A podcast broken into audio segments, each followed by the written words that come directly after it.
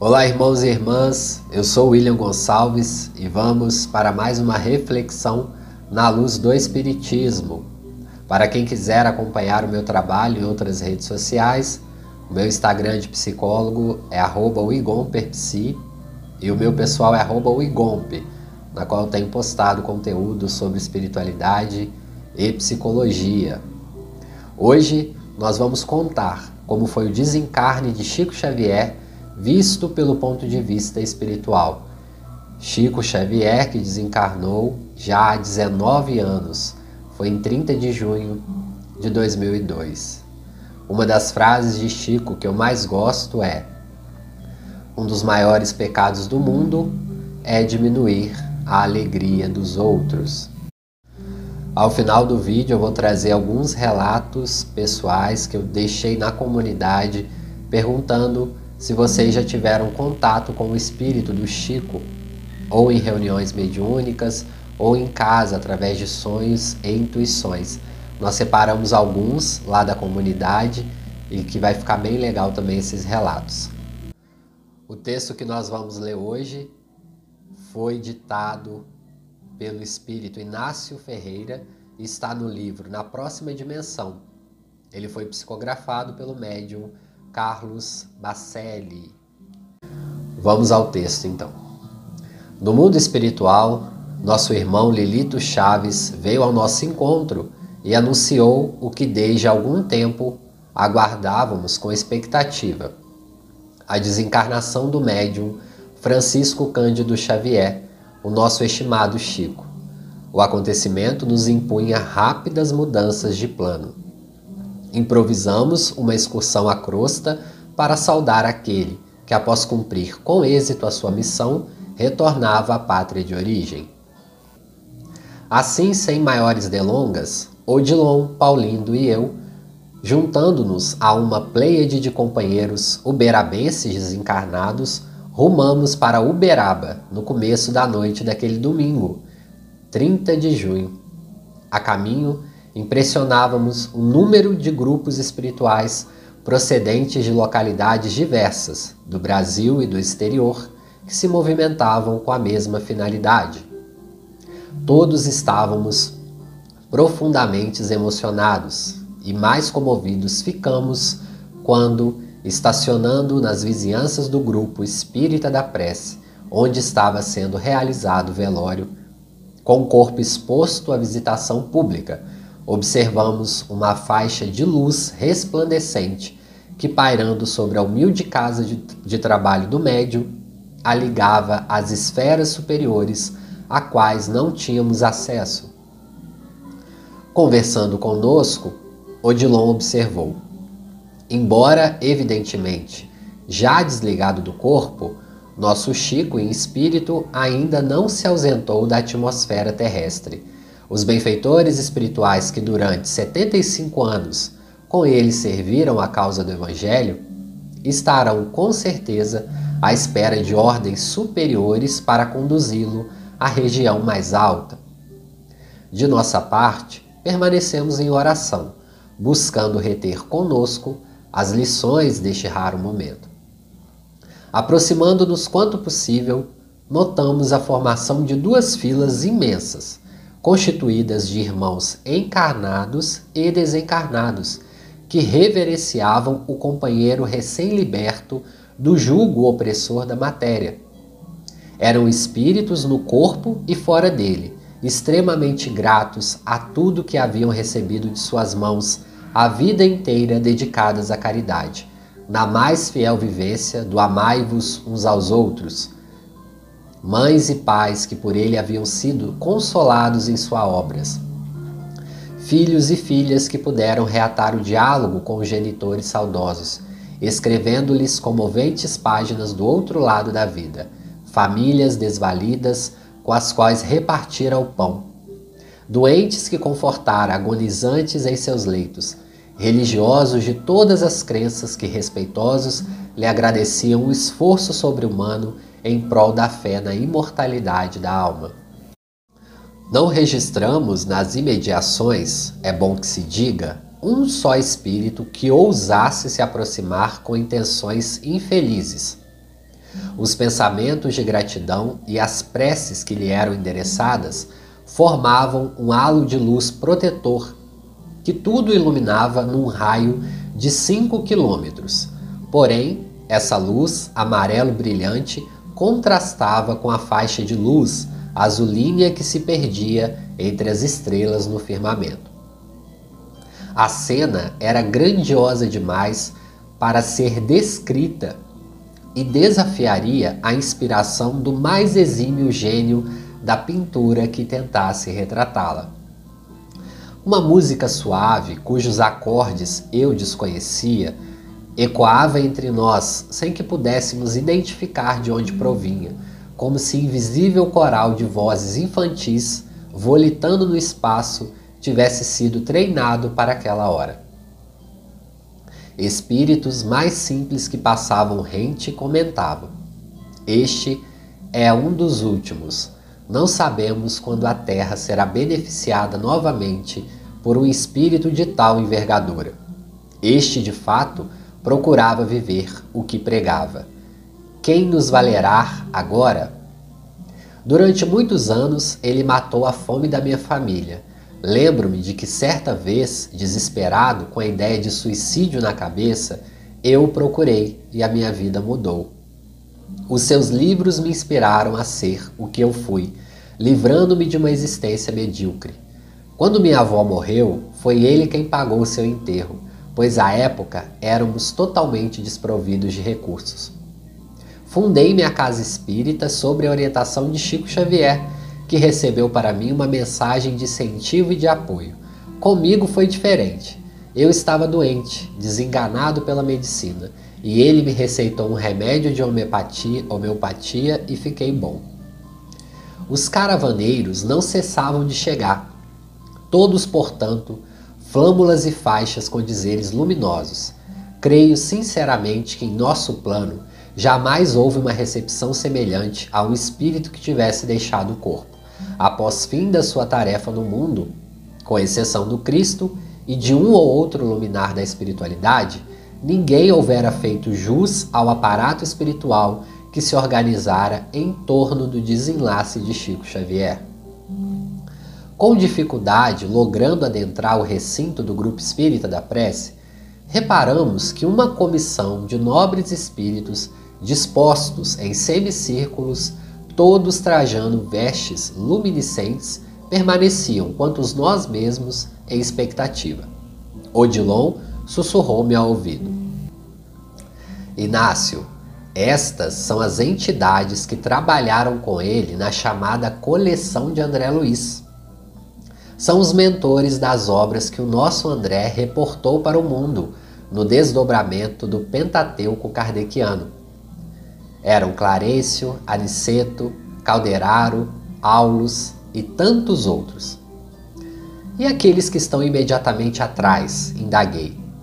São alguns representantes da família do médium e amigos fiéis de longa data. E onde estão Emmanuel, nosso Dr. Bezerra de Menezes, Eurípides Bassanufo? Porventura ainda não chegaram? Devem estar, respondeu, cuidando da organização. Ao lado de seu corpo inerte, nosso Chico, segundo a visão que tive, me parecia uma criança ressonando, tranquila, no colo de um anjo transfigurado em mulher, fazendo-me recordar de imediato a imagem de Pietà, a famosa escultura de Michelangelo. Quem é ela? perguntei. Trata-se de Dona Cidália, a sua segunda mãe. E Dona Maria João de Deus? Ao que estou informado, esclareceu Odilon, encontra-se reencarnada no seio da própria família. E o seu pai, o senhor João Cândido, está em processo de reencarnação, seguindo os passos da primeira esposa. Adiantando-se, nosso Lilito indagou: Odilon, na sua opinião, por que o Chico está parecendo uma criança?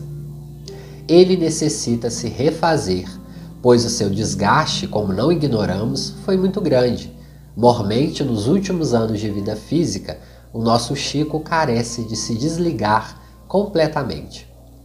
Perderá, no entanto, a consciência de si? É evidente que não. O seu verdadeiro despertar acontecerá gradativamente à medida que se recupere da luta sem tréguas que travou. Aliás, a espiritualidade superior, nos últimos três anos, vinha trabalhando para que a sua transição ocorresse sem traumas, tanto para a imensa família espírita que o venera, quanto para ele próprio. Inúmeras caravanas e representações continuavam chegando, formando extensas filas que se postavam paralelas às filas organizadas pelos nossos irmãos encarnados a comparecerem ao velório para render a Chico Xavier merecidas homenagens. Dezenas e dezenas de jovens formavam grupos especiais que vinham recebê-lo no limiar da nova vida, gratos por ter sido ele o seu instrumento de consolo aos familiares na terra, quando se viram compelidos à desencarnação. A tarefa de Chico Xavier, explicou Odilon, emocionado, não tem fronteiras. Raras vezes a espiritualidade conseguiu tamanho êxito no campo do intercâmbio mediúnico. No entanto, a força que o sustentava nas dificuldades vinham de cima, pois, caso contrário, teria sucumbido às pressões daqueles que, encarnados e desencarnados, se opõem ao Evangelho. Chico, por assim dizer, ocultou-se espiritualmente em um corpo franzindo e deu início ao seu trabalho sem que praticamente ninguém lhe desse crédito. Quando as trevas o perceberam, já havia atravessado a faixa dos 20 anos de idade e, em franco labor, tendo pronto o Parnasmo de Além Túmulo, a obra inicial de sua profíncua e excelente atividade psicográfica. Estávamos todos profundamente emocionados. A multidão dos dois lados da vida não parava de crescer e assim como no plano físico, os policiais cuidavam da organização, na dimensão espiritual em que nos situávamos, entidades diversa, diversas haviam sido encarregadas de disciplinar a intensa movimentação, sem que nenhum de nós se sentisse encorajado a reclamar qualquer privilégio com o propósito de uma maior aproximação. Quase todos nós conservávamos em atitude de profundo silêncio e de reverência. Os grupos de espíritos que haviam ao longo de seus 75 anos de labor trabalhado com o médium, com exceção evidentemente daqueles que já haviam reencarnado, se faziam representar pelos seus maiores expoentes no campo da poesia e da literatura. Próximas à Cidália, em cujos braços Chico Xavier descansava, à espera de que o cortejo fúnebre partisse conduzindo seus restos mortais, eu notei a presença de algumas entidades femininas que eu não soube identificar. Quem são? perguntei a Undilon, que era um dos poucos dentre nós com plena liberdade de movimentar-se. Aquelas quatro primeiras são as nossas irmãs Meimei, Maria Dolores, Sheila e Alta de Souza. As demais são corações maternos agradecidos que, em uma outra oportunidade, se expressaram pela mediunidade psicográfica do nosso Chico. Quem estará na coordenação do evento? Insisti ansioso por maiores esclarecimentos. O Dr. Bezerra de Menezes e Emmanuel, assessorados diretamente por José Xavier. Respondeu: José Xavier? Sim, o irmão do médium que está conduzindo um grupo de espíritos amigos de Pedro Leopoldo e região quando Chico se transferiu para a cidade de Uberaba em 1959. Os seus vínculos afetivos com a sua terra natal não se desfizeram. Os espíritas que constituíram o Centro Espírita Luiz Gonzaga sempre se sentiram membros de uma única família. E aquele casal mais próximo que de quando a quando dialoga com a Cidália? José Hermínio e Dona Carmen Perácio. Foram eles que iniciaram Chico Xavier no conhecimento da doutrina espírita, doando-lhe exemplares de O Livro dos Espíritos e de O Evangelho segundo o Espiritismo. Pude perceber com clareza que os filamentos perispirituais que uniam o espírito recém-desencarnado ao corpo enrijecido se enfraqueciam gradualmente. Sem dúvida, o médium, assim que lhe cerravam os olhos físicos, desprendeu-se da forma material. No entanto, devido à necessidade de permanecer durante 48 horas exposto à visitação pública, conforme era o seu desejo, exigia que o corpo, de certa forma, continuasse a receber suplementos de princípio vital, evitando-se constrangimentos da cadaverização. Embora aconchegando aos braços daquela que havia sido na terra a sua segunda mãe e grande benfeitora, o espírito Chico guardava relativa consciência de tudo. As expectativas de quase todos, porém, se concentravam sobre aquela faixa de luz azulínea a qual, à medida que se abeirava a hora do sepultamento, se intensificávamos. Tínhamos a impressão de que aquele caminho iluminado era passagem para uma dimensão desconhecida, para o qual, com certeza, Chico Xavier haveria de ser conduzido. Dentro de poucos instantes, o silêncio se fez naturalmente maior e um venerável senhor, ladeado por irmão José e Herculano Pires, este, um dos vultos mais importantes da doutrina nos últimos tempos, assomou discreta tribuna e começou a falar. Quem é? perguntei a meia voz. Leon Denis, respondeu-me Odilon com um sussurro. Meus irmãos, disse o inesquecível discípulo de Allan Kardec, eis que aqui nos encontramos reunidos para receber de volta ao nosso convívio aquele que uma vez mais cumpriu exemplarmente a missão que lhe foi confiada pelo Senhor de nossas vidas. Elevemos ao infinito os nossos pensamentos de gratidão e de reconhecimento, porquanto sabemos da dificuldade que o espírito molgeira na carne enfrenta para desbravar caminhos à verdade. O nosso amigo e mestre, que após longa e desgastante peleja, agora retorna à pátria espiritual, se constituiu um verdadeiro exemplo não somente para os nossos irmãos encarnados, mas igualmente para os que necessitamos renascer no orbe e por vezes nos sentimos desencorajados. Um ciclo se encerra, mas outro deve começar. Passados alguns instantes de alocução proferida por Leon Denis, perfumada aragem começou a soprar, balsamizando o ambiente. De onde será que provinha aquela, aquele suave perfume que aos poucos se intensificava, impregnando-nos o corpo espiritual?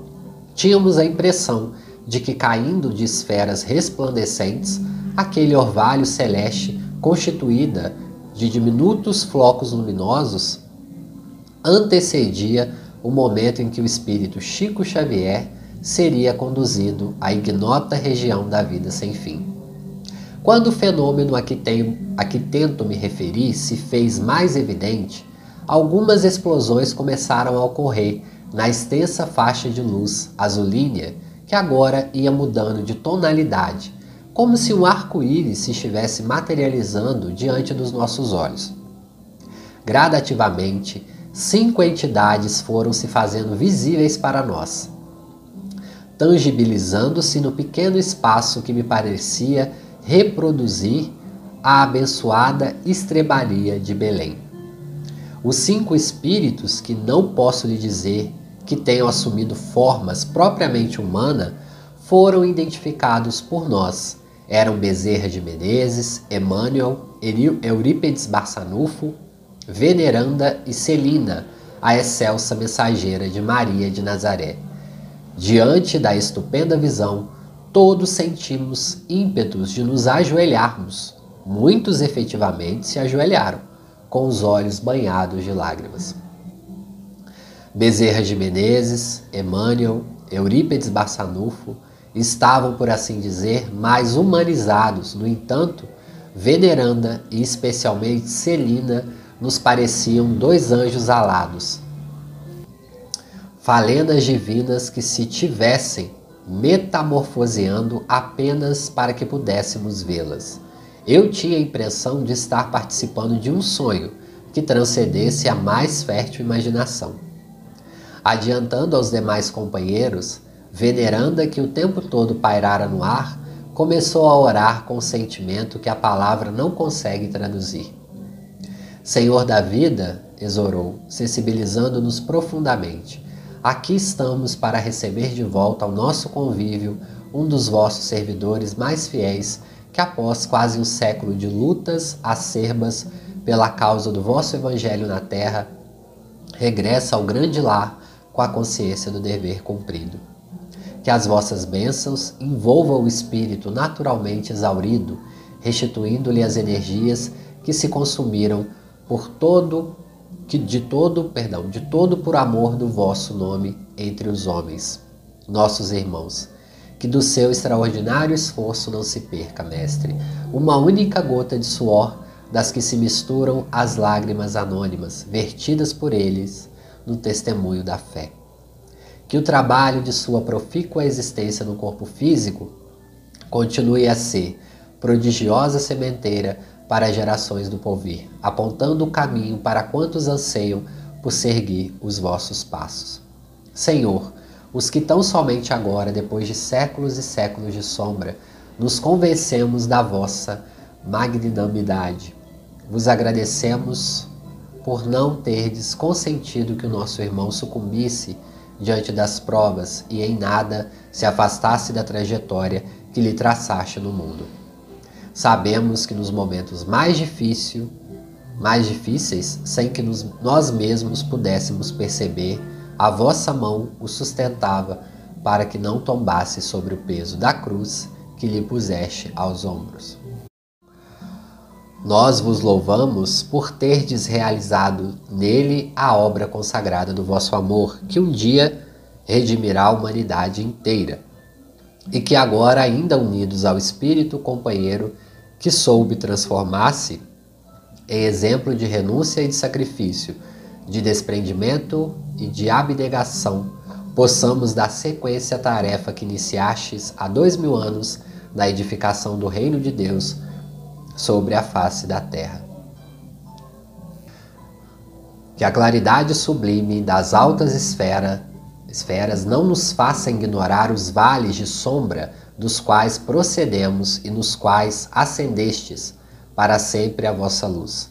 Que não nos seja lícito o descanso, enquanto o orbe planetário, onde tantas vezes espiamos as nossas faltas, se transfigure em estrela de real grandeza a fugir na glória dos mundos redimidos.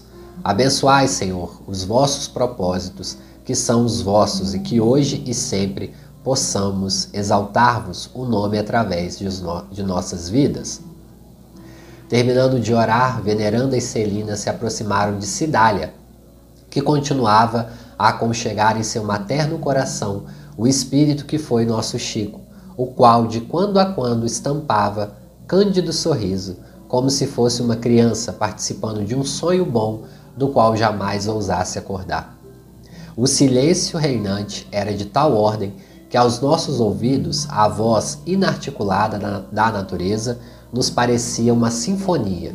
De minha parte, confesso-lhes que eu nunca tinha ouvido a música dos astros e nem podia imaginar que o próprio silêncio tivesse voz. A faixa azulínea que transformara no arco-íris ainda se mostrava mais viva, e todos permanecíamos na expectativa do que não sabíamos pudesse acontecer. Direcionando os sentidos, quis ver naquela hora como os preparativos para o fétero estavam desenvolvendo-se no plano físico, e justamente quando começou a ser entoada a canção Nossa Senhora e os nossos irmãos começaram a movimentar-se, dando início ao cortejo, uma luz indescritível descendo por aquele leque iluminado que ligava a Terra ao infinito, a faixa de luz que ali se instalara logo após ter sido armado o velório no grupo espírita da prece. Uma luz que para mim era muito superior à luz do próprio sol, em que me acionava a memória para a lembrança da visão que Paulo teve do Cristo às portas de Damasco, repetiu com indefinível ternura: Vinde a mim, todos que ainda andais em sofrimento e vos achais carregado, e eu vos aliviarei. Tomai sobre vós o meu jugo e aprendei de mim, que sou manso e humilde de coração, e achareis descanso para as vossas almas, porque o meu jugo é suave e o meu fardo é leve. aquela extraordinária visão que sequer povoava os meus sonhos mais remotos de espírito devedor, estendeu dois braços humanos, reluzentes, e quando notei que o Chico em espírito se transferira dos braços de Cidália para aqueles braços que o atraíam, digo-lhes que desde quando eu fui beneficiado com o laurel da razão, não tenho recordação de jamais ter chorado tanto. Aquela luz que se humanizavam parcialmente para que pudéssemos vê-la, estreitou Chico Xavier ao peito e depositou-lhe um ósculo santo na fronte, e em seguida partiu, levando-o consigo, despedindo-se com um inesquecível sorriso dos que continuam presos ao abismo, sentenciados pelo tribunal da consciência culpada.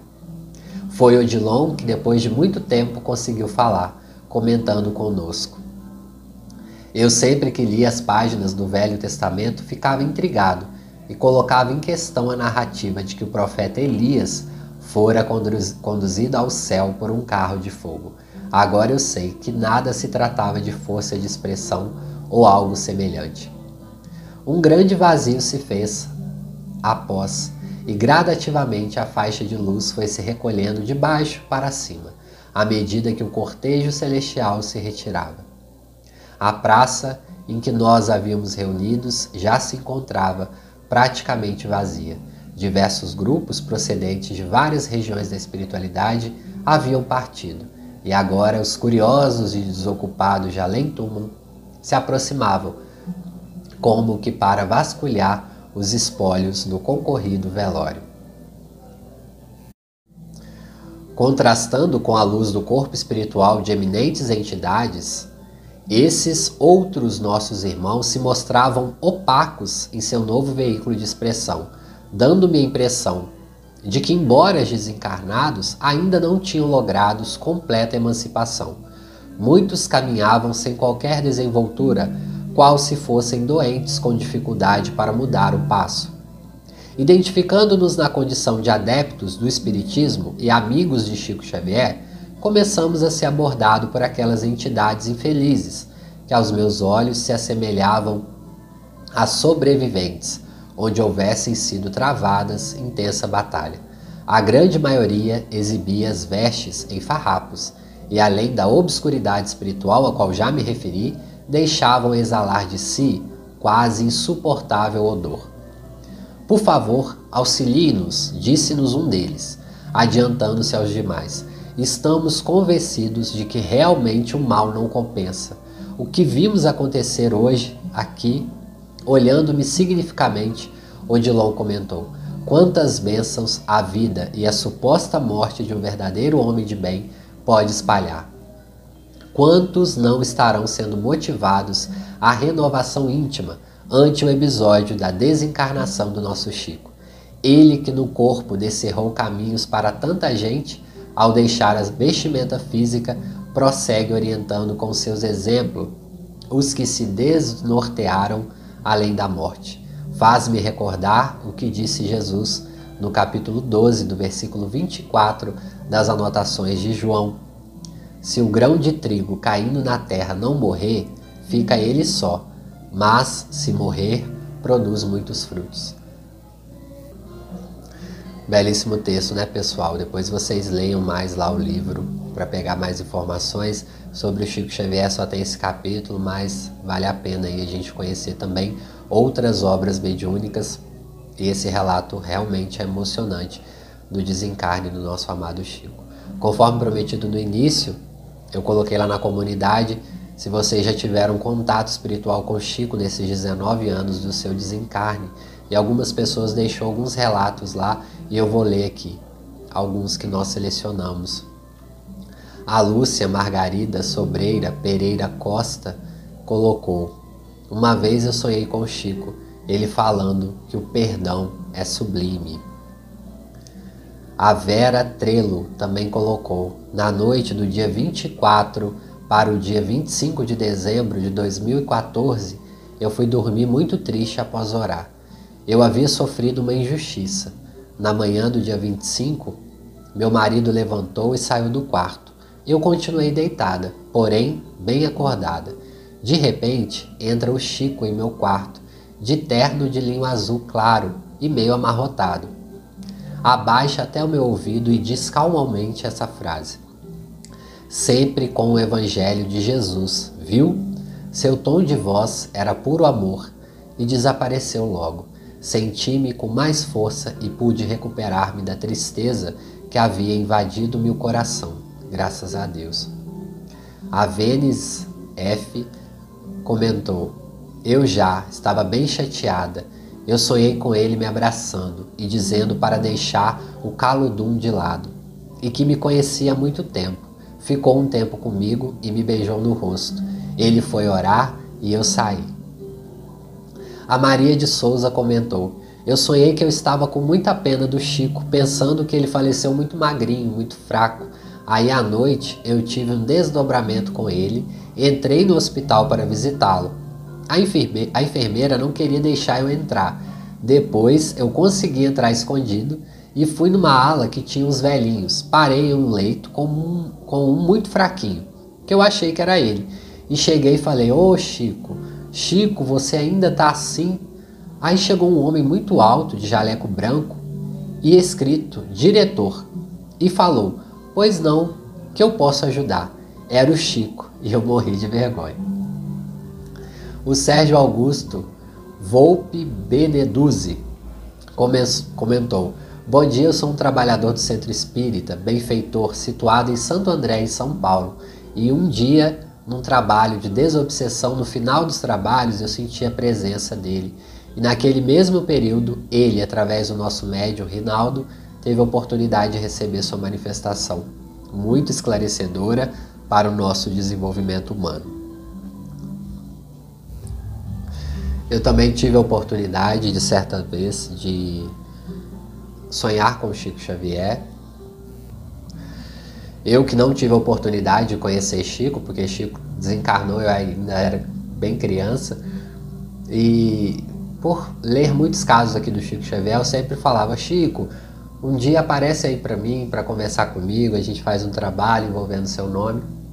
E eu tenho um amigo que é médium, lá de Uberaba, o Leonardo Montes, um grande amigo, também trabalhador aí da espiritualidade. E eu sonhei que eu estava deitado, o Léo entrou, bateu na porta do meu quarto e falou: William, o dia que você tanto esperava chegou. Vamos lá encontrar Chico Xavier. E eu levei um susto, comecei a entender que eu estava dormindo, vi o Léo na minha frente, ele falou: Vamos, que hoje você vai ver o Chico Xavier. E aí nós fomos, eu não lembro como foi o percurso, eu lembro que eu cheguei numa casa, a casa parecia que flutuava, era uma sensação muito boa, parecia essas casas de vidro que tem hoje em dia, que você olha, vê um firmamento bonito. E tinha três cômodos na casa, eu lembro. O terceiro, Chico estava. Estava sentadinho, mais jovem na sua presença espiritual. E aí ele me cumprimentou. Eu lembro dele falando que, que algumas coisas que eu, não, que eu não me recordo, mas eu lembro dele olhando para mim e falando de uma marca que eu tenho na, na minha testa. E ele apontou dizendo: Poxa, essa marca que você tem na sua testa representa fortemente um passado espiritual seu de um erro que você cometeu. E aí ele falou do meu trabalho espiritual na atualidade, né, o que iria acontecer sobre o meu trabalho espiritual, isso já foi há alguns anos, e depois eu me despedi dele e graças a Deus depois eu tive a oportunidade de sentir a vibração do Chico em alguns momentos, e eu espero que através dessa reflexão também vocês sintam aí um pouquinho da vibração do Chico, de amor, de paz, de esperança, é... e vamos terminando agradecendo a quem chegou até aqui, pedindo que curta, que compartilha, que comenta também aqui nos comentários se vocês tiveram experiências mediúnicas, espirituais com o Chico. Depois a gente vai ler, quem sabe a gente traz nas próximas reflexões. Muito obrigado, graças a Deus.